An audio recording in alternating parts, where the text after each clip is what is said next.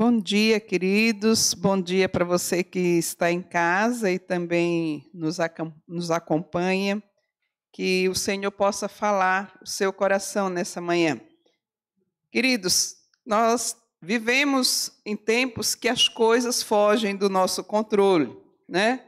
Ah, então, em todo momento, nós somos chamados por conta dessas coisas que fogem ao nosso controle, a reafirmar quais são os nossos valores. Né? E também, ao mesmo tempo, nós precisamos fazer ah, com que a nossa vida experimente a presença de Deus. Nós, nesse mês de eh, novembro, estamos falando sobre os atributos de Deus. E hoje, então, nós queremos falar sobre Deus estar presente. Eu penso que você já percebeu essa presença aqui através dos louvores, através de é, cada ato que chegou até esse momento. Mas nós precisamos então nos perguntar, quando nós passamos então por situações que saem do nosso controle, quais são esses valores que nós temos? Porque eles se revelam. Né?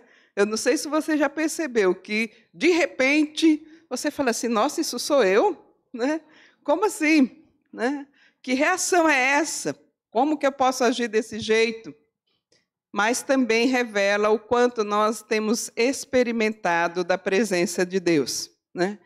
E aí, queridos, eu quero contar, começar contando uma experiência bem recente. Na última semana do mês de novembro, nós estávamos é, com planos maravilhosos. Eu e Daniel, a minha casa, estávamos cheios de planos. Então, os nossos planos eram assim: teremos uma, uma semana fantástica.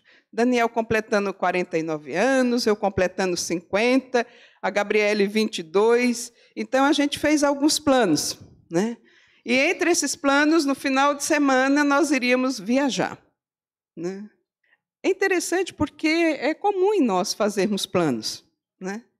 Mas nós precisamos nos perguntar, dentro dos nossos planos, é, eu me permito experimentar a presença de Deus que pode mudar os meus planos e dirigir ele para outro lugar ou não. Né? Como é que eu fico quando eles não dão certo? Como é que eu fico quando eles não saem como eu planejei? Pois bem, assim estávamos planejados. Aí no domingo, a nossa casa lá foi invadida por uma série de, de goteiras para todos os lados. E só sobrou então o nosso quarto sem chover lá dentro. Então, corre, tira as coisas daqui, dali, e vai enfiando tudo dentro do quarto. E aí precisava caber dentro do quarto as nossas coisas e nós.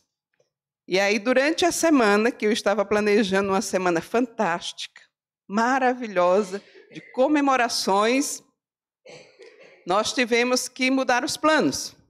E aí, a nossa semana era buscar um outro lugar para morar. E em três dias nós tínhamos que fazer isso, porque não tinha mais como ficar dentro do apartamento. Né, eu até brinquei com as meninas, eu falei assim, a gente ia ter que começar a dormir em pé. Peraí, deixa eu encostar aqui na cama que está em pé, vou dormir um soninho. Porque estava gotejando em todos os lados. E eu fiquei perdidinha, gente. Perdidinha, atônita. Eu falei, meu Deus do céu, onde que eu vou morar? Para onde que eu vou? E eu arrumando as mudanças, arrumando as caixas. Né? E ainda sem saber de nada meus planos tinham ido por água abaixo. E em três dias, Deus preparou e providenciou um apartamento dentro do próprio condomínio. E muito rapidamente, o conselho decidiu aqui, a gente foi atrás e o Senhor preparou, como forma do seu cuidado, como forma da sua presença nas nossas vidas, um lugar para a gente ficar.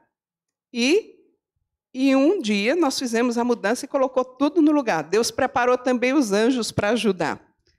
E esses anjos humanos, pessoas aqui da igreja e pessoas uh, do meu convívio lá dos parentes, estavam ali para me ajudar. E num dia só, a gente fez a mudança e tudo ficou no lugar. Só tem um detalhe, né? Eu agora preciso descobrir qual é o lugar que está. Mas eu fico vendo assim o cuidado da presença de Deus, como ele é maravilhoso, como ele pode vir até as nossas vidas e os nossos planos e nos visitar e mostrar ali a sua glória e a sua grandeza. E aí no domingo, no sábado, estávamos exaustos, porque não estamos acostumados a fazer esse tipo de coisa, né?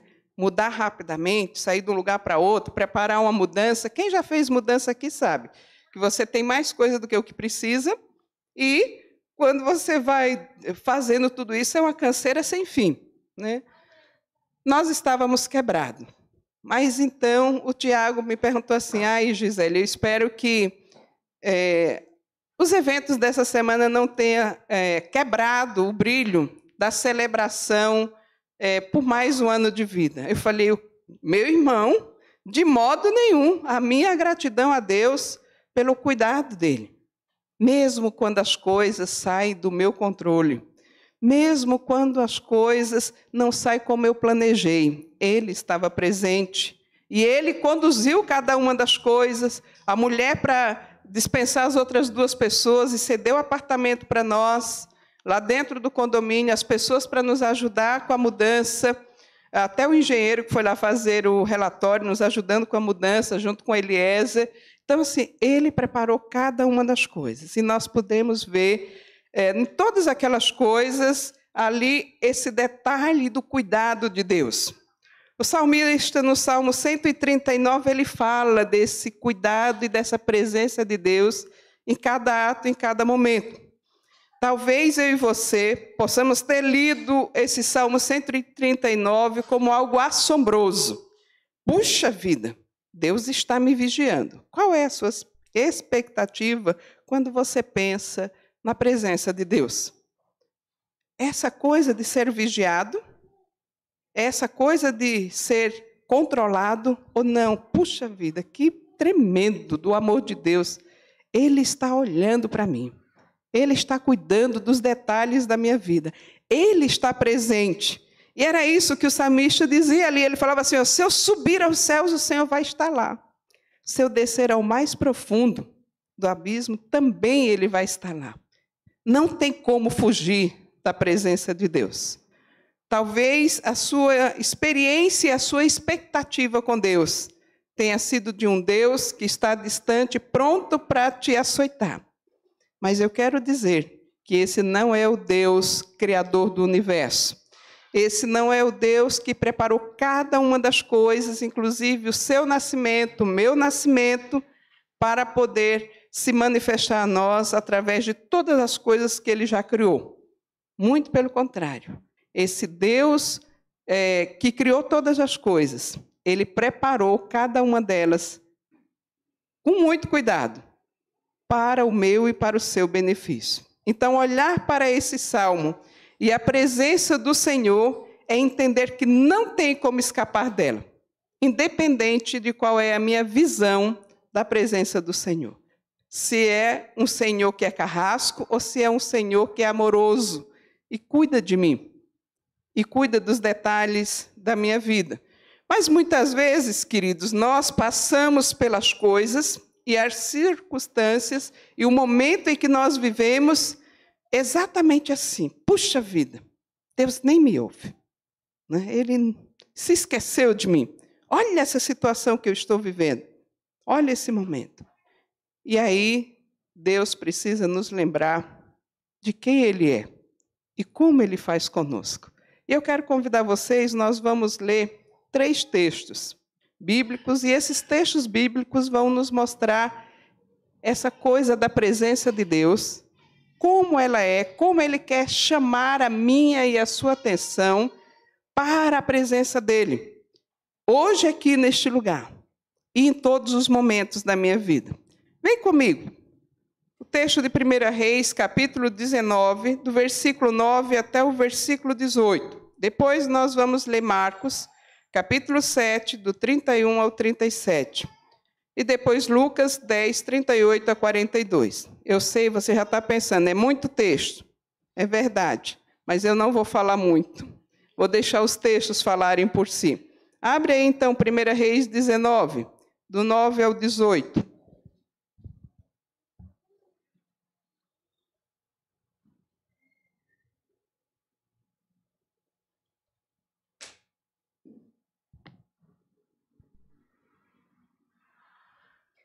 Diz assim a minha versão: Ali entrou numa caverna onde passou a noite, e eis que lhe veio a palavra do Senhor e lhe disse: Que fazes aqui, Elias? Ele respondeu: Tenho sido zeloso pelo Senhor, Deus dos exércitos, porque os filhos de Israel deixaram a tua aliança, derribaram os teus altares e mataram os teus profetas à espada. Eu fiquei só e procura tirar minha vida. Disse-lhe Deus: Sai e põe-te neste monte perante o Senhor. Eis que passava o Senhor, e um grande e forte vento fendia os montes e despedaçava a penha diante do Senhor. Porém, o Senhor não estava no vento. Depois do vento, um terremoto, mas o Senhor não estava no terremoto. Depois do terremoto, um fogo, mas o Senhor não estava no fogo. E depois do fogo, um cício tranquilo e suave.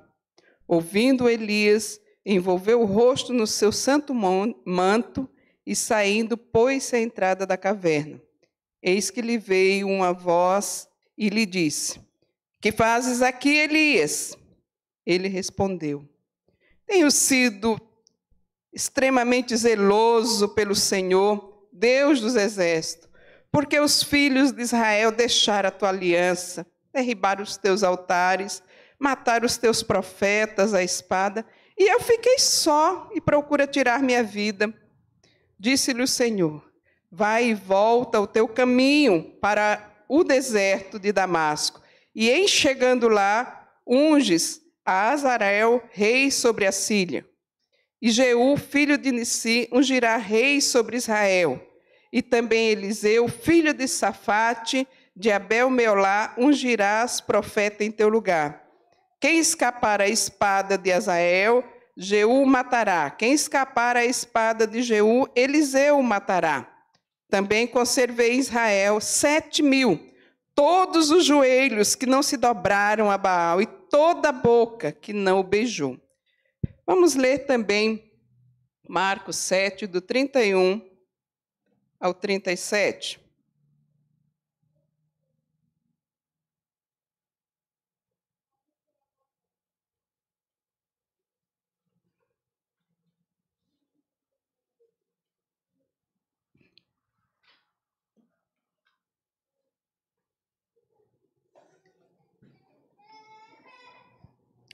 De novo se retirou das terras de Tiro e Sidom e foi para Sidom até o mar da Galiléia através do território de Decápolis. Então lhe trouxeram surdo e gago e lhe suplicaram que impusesse-lhe as mãos. Jesus, tirando-o da multidão à parte, pôs-lhe os dedos nos ouvidos e lhe tocou a língua com saliva. Depois, erguendo os olhos ao céu, suspirou e disse: Efatá, que quer dizer abre-te. Abriram-se-lhe os ouvidos e logo se lhe soltou o empecilho da língua e falava desembaraçadamente. Mas lhes ordenou que a ninguém o dissesse. Contudo, quanto mais recomendava, tanto mais ele o divulgava.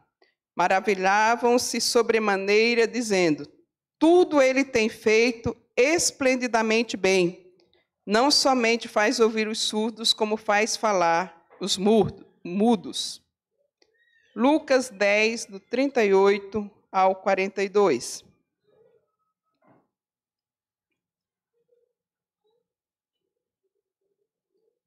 Indo eles de caminho, entrou Jesus num povoado e certa mulher chamada Marta hospedou-o na sua casa. Tinha ela uma irmã chamada Maria, e esta quedava-se assentada aos pés do Senhor a ouvir-lhes uns ensinamentos. Marta agitava-se de um lado para outro, ocupada de muitos serviços. Então se aproximou de Jesus e disse: Senhor, não te importas que minha irmã tenha deixado que eu fique a servir sozinha? Ordena-lhe, pois, que venha ajudar-me. Respondeu-lhe o Senhor: Marta, Marta, andas inquietas e te preocupas com muitas coisas Entretanto, pouco é necessário, mesmo uma só coisa. Maria, pois, escolheu a boa parte e essa não lhe será tirada. Palavras do Senhor. O que essas três histórias têm em comum? Eu digo para os irmãos que o que essas três histórias têm em comum é o encontro com a presença de Deus, a presença do Senhor. E muitas vezes, queridos, na experiência aqui de Elias, começando por ela, ele estava tão distante que ele não percebeu que o Senhor estava presente. Em toda aquela trajetória até chegar na caverna, quem conhece a história de Elias sabe que ele tinha tido um embate grande. E então, depois desse embate, ele vai e se esconde naquela caverna. E o que ele queria era só a morte. Elias tinha se esquecido de como era a presença do Senhor. Mas o Senhor vem com uma pergunta. Como vem com essa mesma pergunta para mim e para você nessa manhã? Que fazes aqui? Que fazes aqui? Bom, vamos pensar aqui em algumas possibilidades. Estou fugindo de, vou encontrar com, vim cumprir uma obrigação, alguém me convidou, estou trabalhando muito, não posso responder essa pergunta agora. Estou fazendo algo que ninguém pode fazer. Estou fazendo algo escondido, ninguém pode saber. Quantas vezes essa pergunta do Senhor vem para mim e para você durante o dia, durante a semana? Que fazes aqui? E qual tem sido a nossa resposta?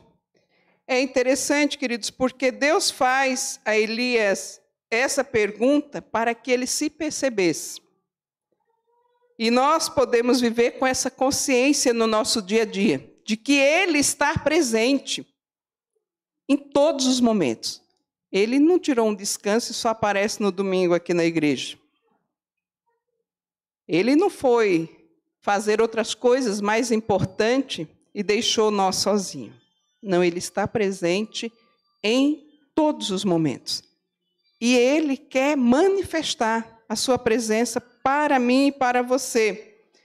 Mas eu e você, diante dessa consciência, nós precisamos, como eu tenho dito para Noemi e para os grupos, experimentar essa presença do Senhor. Não apenas ter um conceito em nossas mentes.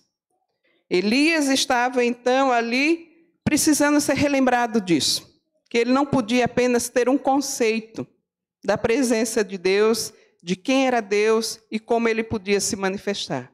Mas ele precisava então dessa pergunta para poder refletir. Como é que estava a sua experiência?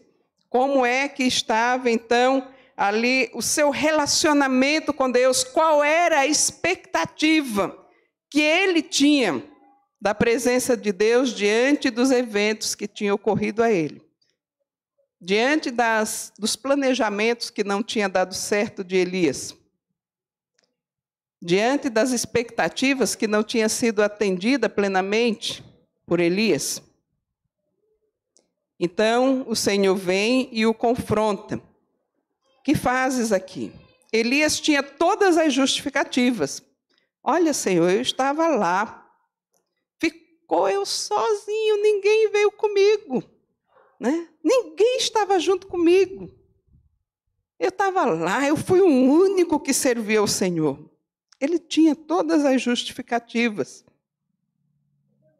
Mas as suas justificativas não trazia a presença de Deus. Apenas dizia para ele sobre a sua condição e o seu estado. Sobre o que estava na mente dele, e não sobre a perspectiva da presença de Deus, de quem era Deus e o que ele podia fazer. Nós também podemos ver essa mesma característica aqui na vida daqueles amigos que levam aquele surdo e gago até a presença de Jesus. Eles disseram assim: Olha, tem alguém nas terras de Sidom que está passando por lá. E eu fiquei sabendo que esse cara realiza milagres que esse cara ele faz coisas tremendas, que ele pode mudar a sorte desse gago, a sorte desse nosso amigo. Então vamos levá-lo até lá. E aqueles amigos então leva esse gago e surdo até a presença de Jesus. O texto diz, no versículo de número 32, Então lhes trouxeram surdo e gago, e lhe suplicaram que impusesse as mãos sobre ele. Essa era a expectativa desses amigos. Algo diferente vai acontecer, algo sobrenatural vai acontecer, e nós precisamos então ver isso daí. Nós precisamos estar lá, naquele lugar. Nós encontramos também no último texto que nós lemos de Marta e Maria, no versículo 39, diz assim: tinha Marta uma irmã chamada Maria, e esta quedava-se aos pés do Senhor a ouvir-lhe os ensinamentos, os ensinamentos. Ela sabia que somente na presença do Senhor ela teria direção para a sua vida para ser mais assertiva. Que ela não precisaria se debater com a série de possibilidades da sua capacidade pessoal mas ela poderia receber esse direcionamento. E por isso ela estava com essa expectativa: vou até a presença desse Senhor, porque Ele pode me dar direcionamento. Ele pode me dar a forma de como ser assertiva e me debater menos com as circunstâncias na vida. Podemos então perceber nesses três textos uma perspectiva ou não do encontro com Deus. Muitas vezes nós estamos tão tomados, queridos, tão tomados durante o nosso dia, que uma das coisas que nós não nos lembramos é que Deus está presente. Elias ele precisou ser sacudido pelos eventos naturais, pela repetição da pergunta do Senhor que faz por duas vezes a ele: Que fazes aqui?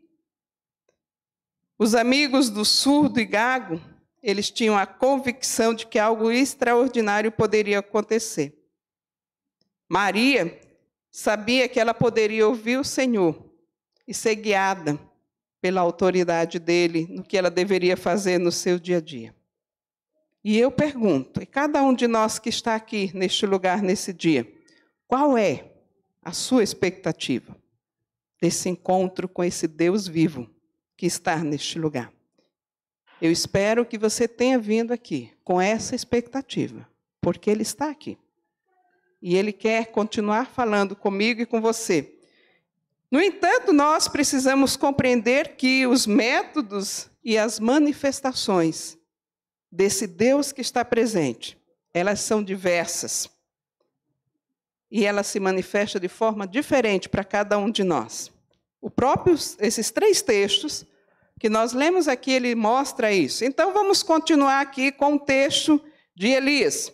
Versículo 11 e 12 diz assim: Disse-lhe Deus: Sai e põe-te neste monte perante o Senhor.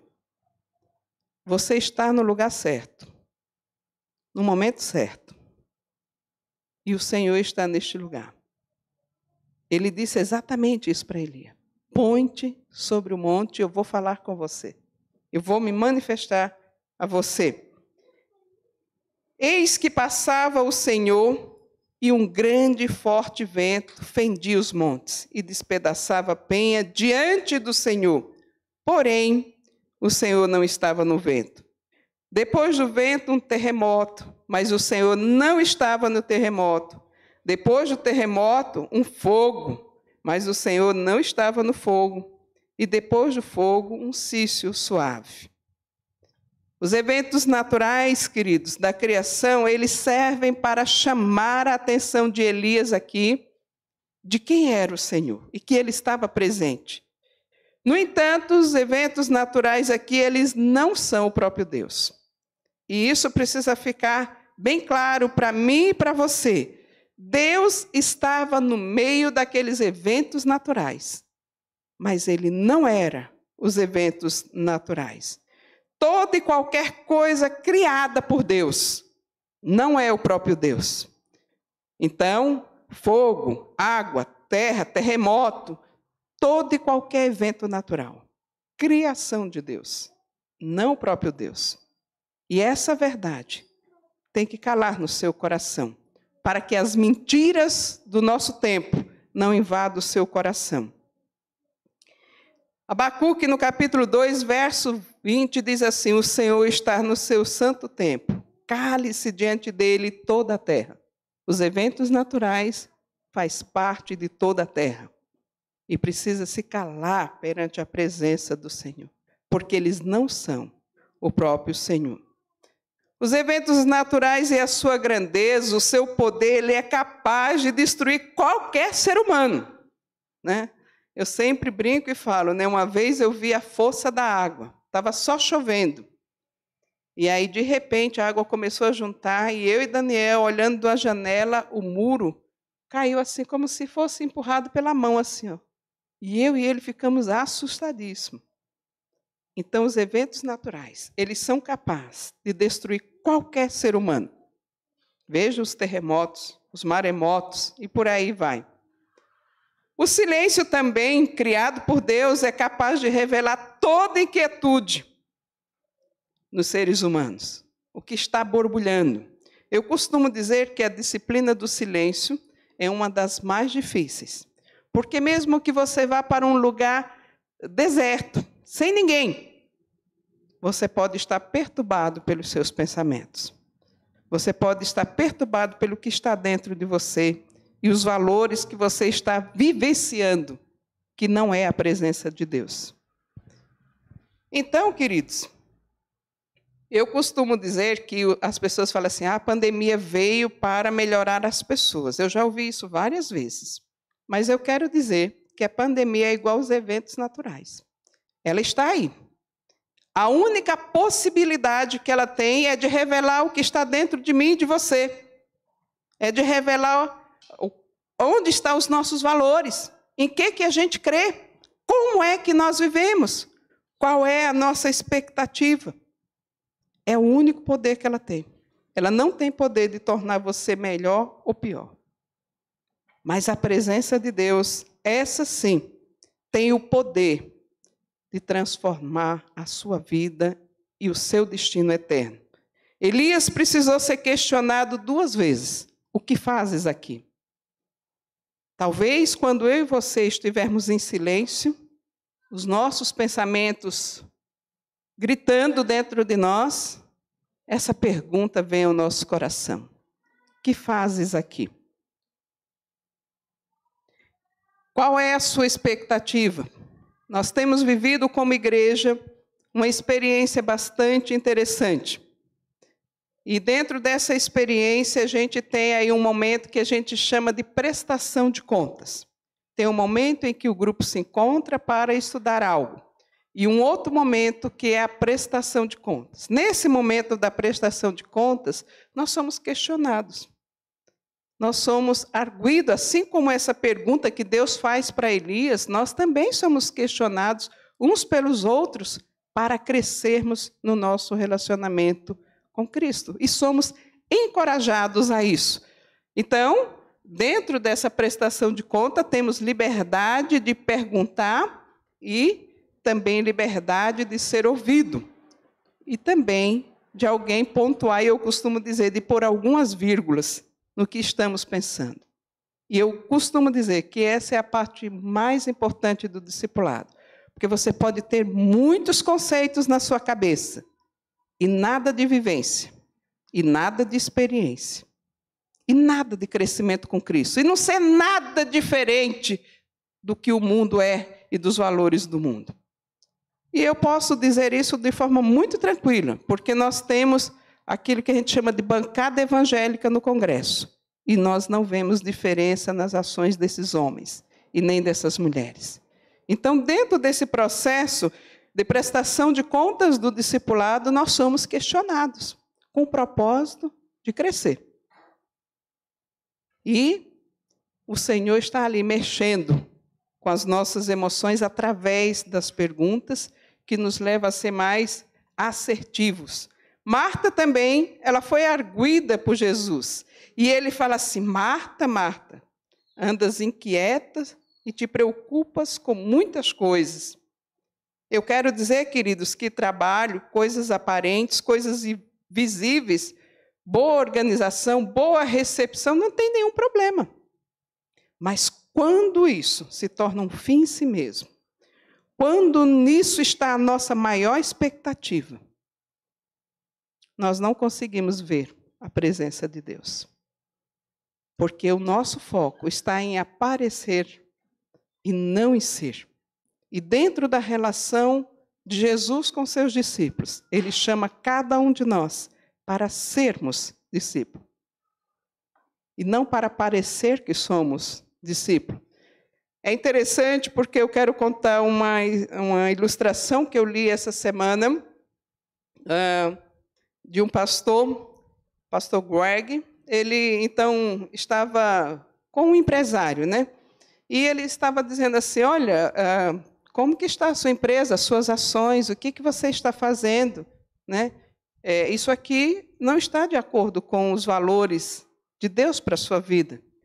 E ele virou assim e falou assim, pastor, é o seguinte, né? Venhamos e convenhamos. O que, que o senhor entende do mundo dos negócios?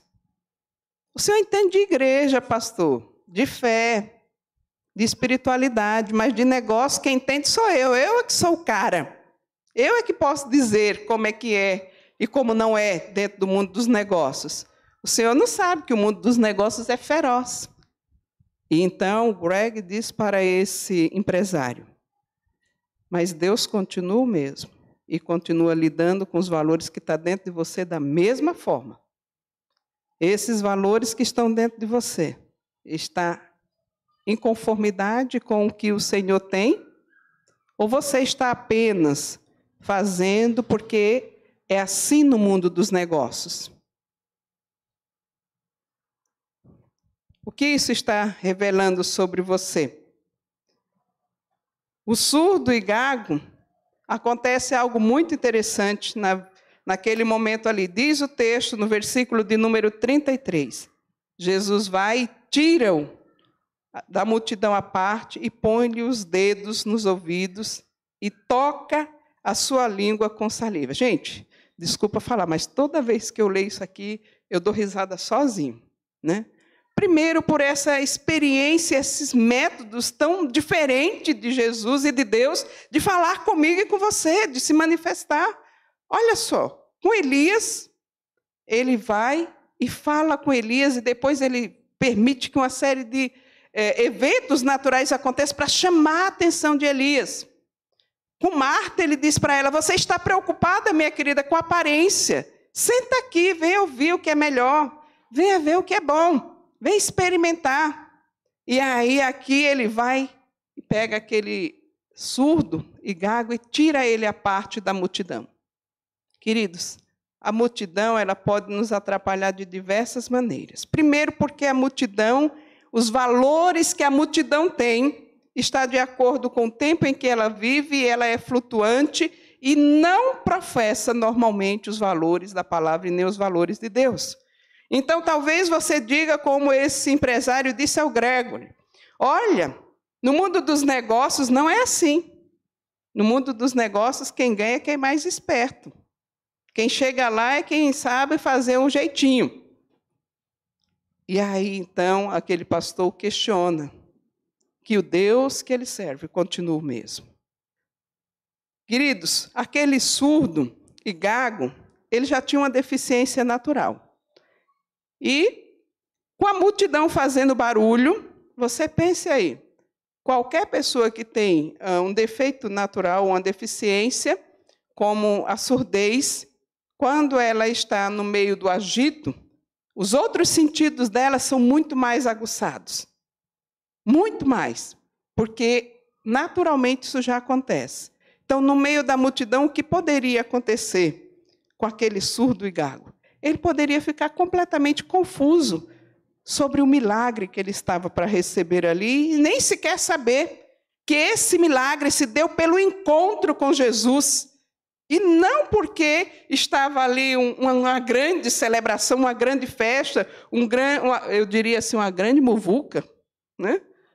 ele poderia ficar completamente confuso. E também o fato de que Jesus queria acolher aquele homem diante da necessidade que ele tinha.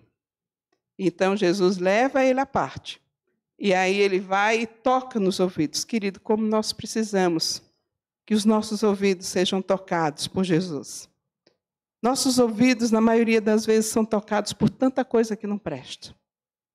Tantas vozes que ecoam por aí dizendo o que devemos e o que não devemos fazer para ser ou para parecer ser. Como precisamos desse toque nos ouvidos por Jesus, para nos afinarmos ao que ele está dizendo. Uma das disciplinas que temos maior dificuldade, além do silêncio, é ouvir o que o Senhor está falando conosco. É ouvir o que ele está nos dizendo. Quando Jesus toca os ouvidos daquele homem, ele está dizendo: Eu tenho poder para tocar os seus ouvidos. Para você ficar com o ouvido afinado com o que eu quero para a sua vida. Então ele faz isso. E uma outra coisa que ele faz aqui, ele toca a língua do gago com a sua saliva. É por isso que eu falei que eu sempre dou risada com, você imagina que negócio tão diferente. Hoje, no mundo que a gente está vivendo, que aí todo mundo tem que usar máscara, e aí você dizer assim que Jesus tocou a língua do homem que ele nem conhecia com a saliva dele. Né? Que negócio diferente. Mas, olha aqui, cada uma das mães para mim. Toda mãe sabe o poder de uma saliva, gente. Toda mãe sabe. Está saindo com o filho, aí o filho está com a remelinha aqui assim. Ela passa o dedinho assim, ó, e tira a remela. Ou é só eu que fazia isso? O cuspe santo que eu falo. A criança caiu, vem toda machucada e tal, não sei o que, a mãezinha passa lá no machucado, pronto, já sarou, já melhorou. É um cuspe que cura. Vocês nunca tiveram isso? Pois é, Jesus está dizendo, né? Que ele toma esse gago e esse surdo desse jeito com todo carinho, porque a mãe não faz isso porque ela é ruim e porque ela quer jogar um monte de bactéria naquela outra criança ali, naquele filho que é dela. Não, muito pelo contrário. E o próprio Deus diz para mim e para você: mesmo que uma mãe se esqueça do filho que ainda mama, nem se compadeça do filho do seu ventre, eu não me esquecerei de ti. Que coisa tremenda. Isso é cuidado. Isso é amor. Isso é acolhimento. E Ele está dizendo para mim e para você nessa manhã: eu estou neste lugar. Quais são as suas lutas? Quais são as suas crises? Qual é o seu momento? O que você está precisando? E só então, na sequência, ele suspira, tipo assim: agora eu vou me manifestar plenamente para este homem. E ele diz: Éfata, abre-te, para que esse surdo escute plenamente a voz de Jesus. Os métodos de Deus, da sua manifestação, eles são muito distintos. Seja nos chamando a atenção, nos arguindo, nos tocando, Ele quer se revelar a nós. Ele quer revelar a sua vontade para nós revelar o melhor para nós. Qual é o seu momento hoje? O que você está precisando dele? Qual foi a sua expectativa ao vir esse lugar? Ele está aqui. E ele quer se revelar para você diante daquilo que está te inquietando, diante daquilo que está te incomodando diante daquilo que você acha que não dá, porque você já tentou de tudo e já se frustrou, e já se magoou e percebeu que não dá conta, que você precisa do milagre. Ele está aqui e ele quer tocar em nós. Eu quero orar neste momento. Qual é a sua necessidade? Ele está neste lugar.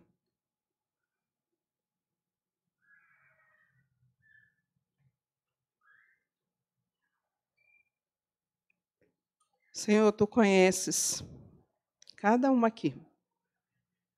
Tu és aquele que se revela de forma tão poderosa, tão sobrenatural. Tu estás presente neste lugar. Tu és poderoso para curar o coração que está partido, angustiado. Tu és poderoso para trazer audição àquele que está surdo e não escuta mais o Senhor. E tem vivido a sua vida tão distante do direcionamento do Senhor. Tu és poderoso para tocar profundamente a alma de cada um que está aqui. E tu és poderoso também para tocar o físico de cada um que está aqui nessa manhã realizar o teu milagre, Pai. Aquilo que é impossível para os seres humanos, é possível para o Senhor. E o Senhor quer fazer isso nessa manhã, neste lugar. Então, assim como o Senhor fez com Elias, que tocou nele ali, passou e as fendas se quebraram todas. Movimentos aconteceram movimentos sobrenaturais, tremendos e poderosos. Eu clamo a Ti, Senhor, nessa manhã, neste lugar. Toca profundamente, Senhor. Profundamente as mentes e corações. Toca o corpo de cada um aqui. Toca na situação e na realidade que cada um tem aqui nessa manhã. No desafio que cada um tem aqui e o Senhor mesmo traga a tua cura. E o Senhor mesmo traga o teu querer na vida deste querido, desta querida, porque tu estás presente. Em nome de Jesus. Amém. Queridos, o resultado do encontro com Jesus e com a presença desse Deus que é poderoso para transformar as realidades foi tremendo na vida de Elias, disse para Elias assim: Olha, o que, que vai acontecer contigo nos próximos meses? Definiu a sua vida de trabalho e a sua aposentadoria. Deu orientações muito claras. Você vai voltar, você vai fazer isso, isso e isso, e então você se aposenta. Na vida de Maria, trouxe clareza para o seu dia a dia, assertividade, na vida daquele surdo, querido, trouxe um propósito maior. Olha, ele termina o texto dizendo assim: não fala nada disso para ninguém. Aquele surdo não se aguenta, gente. Ele vai falar assim: o quê? Eu não posso conter uma coisa maravilhosa dessa. Uma coisa tão boa como essa. Eu não posso conter isso.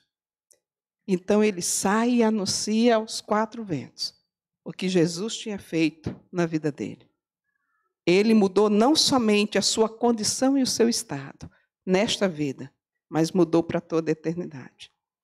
Saiba que o toque dele e a presença dele é poderosa para mudar a sua realidade de agora e também a sua realidade da eternidade.